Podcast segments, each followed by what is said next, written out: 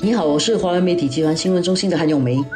你好，我是新闻中心的何希薇。这种会员啊，总算破百万了嘛？因为我记得很多年前就讲说要以一百万为目标，那我常常就很好奇，哎，Fairprice 啊，就是这种评价这么多人去，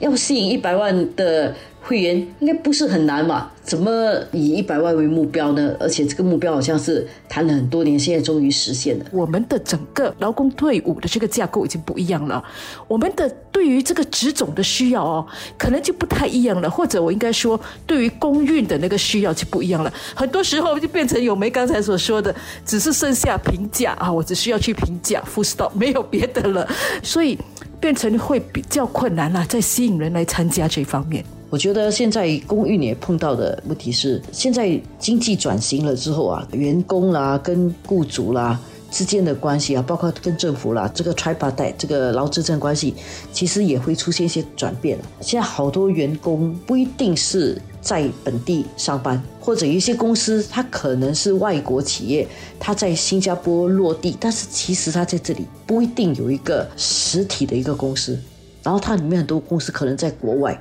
所以在这种大家不在一起工作的环境里面，尤其很多东西是 virtual 在虚拟世界里面的工作交流的话，在这种情况，你在本地有一个职种，这个职种要怎样保护或者怎么样帮忙照顾这些员工的福利呢？或者是怎么样给这些员工个培训呢？这个工作也是这种下来要面对的一个挑战，尤其是个人，因为我们现在说是从个人的角度去看的话，培训这一块哈，以前培训都是说你是公司派你去的嘛，那现在是个人的话，特别是如果我的公司又不在新加坡的话，我要怎样去做我的这个培训？所以为什么我们有 Skills Future？也是让你呢能够有这样的一个自主权，就给了你一笔钱，你可以自己去管理你这笔钱。你要报名什么课程啊等等。这个时候呢，如果你去加入职总，有一些更好的一些辅导，可以帮助你说啊，你有这样的一个课程啊什么的，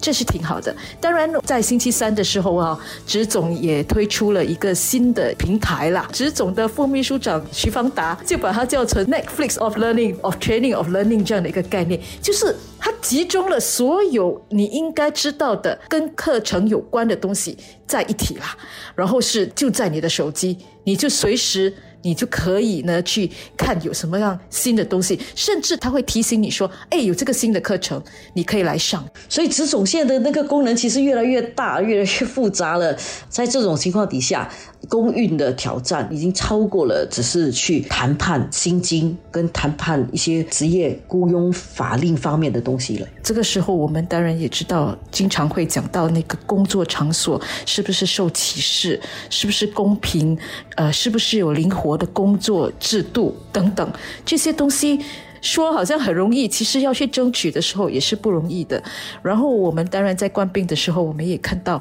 可能这个时候哈，你会更觉得说需要一些帮助，找谁来帮助？所以有这样的一个组织，对于很多人来讲，至少你会觉得说有人重视你的一些需求，然后去进行帮忙你解决不同方面的那个要求。所以总的来说，职总现在他已经达到了这个一百万的目标，他要争取到一百五十万的目标的话，他接下来那五十万其实是越来越困难的，因为他不只是要争取一般的工人。人加入，他要争取的是很多分散的个人，而这些分散的个人加入呢，他们又不是说那种很统一的，全部人都在一家公司上班的，每个人的上班模式不一样，每个人的雇主可能不一样，在这种情况底下，职种下来必须要做比较大的转变嘛，要去尝试很多不同领域的开发。才能够达到他的一百五十万目标。但整体来说呢，公运的强大，在新加坡这个独特的劳资政关系底下，公运强大其实是重要的。因为如果公运不强大的话，雇主就不把你放在眼里。然后你在跟政府在做一些议价的时候，你也不一定有那个个力量。因为如果你的会员有这么多，政府在制定一些政策的时候，一定要考虑工会的声音，同时雇主也要考虑是工会的声音。那政府也会对雇主在某种程度上。上签字，因为在一些 policy 政策上面，不管是给予优惠啦，还是给予便利上面，都会有这么一个关系。所以觉得这个公运下来面对的挑战，真的就从一百万到一百五十万这个目标来讲，我觉得那个工作可能是越来越多的，他的工作可能是要比从零到一百万多好几倍。确实，我们举个例子啦，年纪大了之后。你要继续工作，这个法令不是说换就换的，也是要经过劳资政三方面不断的去商议，然后才能够决定说究竟要怎么提高，提高多少等等。所以这方面，这个劳资政三方面的协作可以继续发挥他们的那个功能的。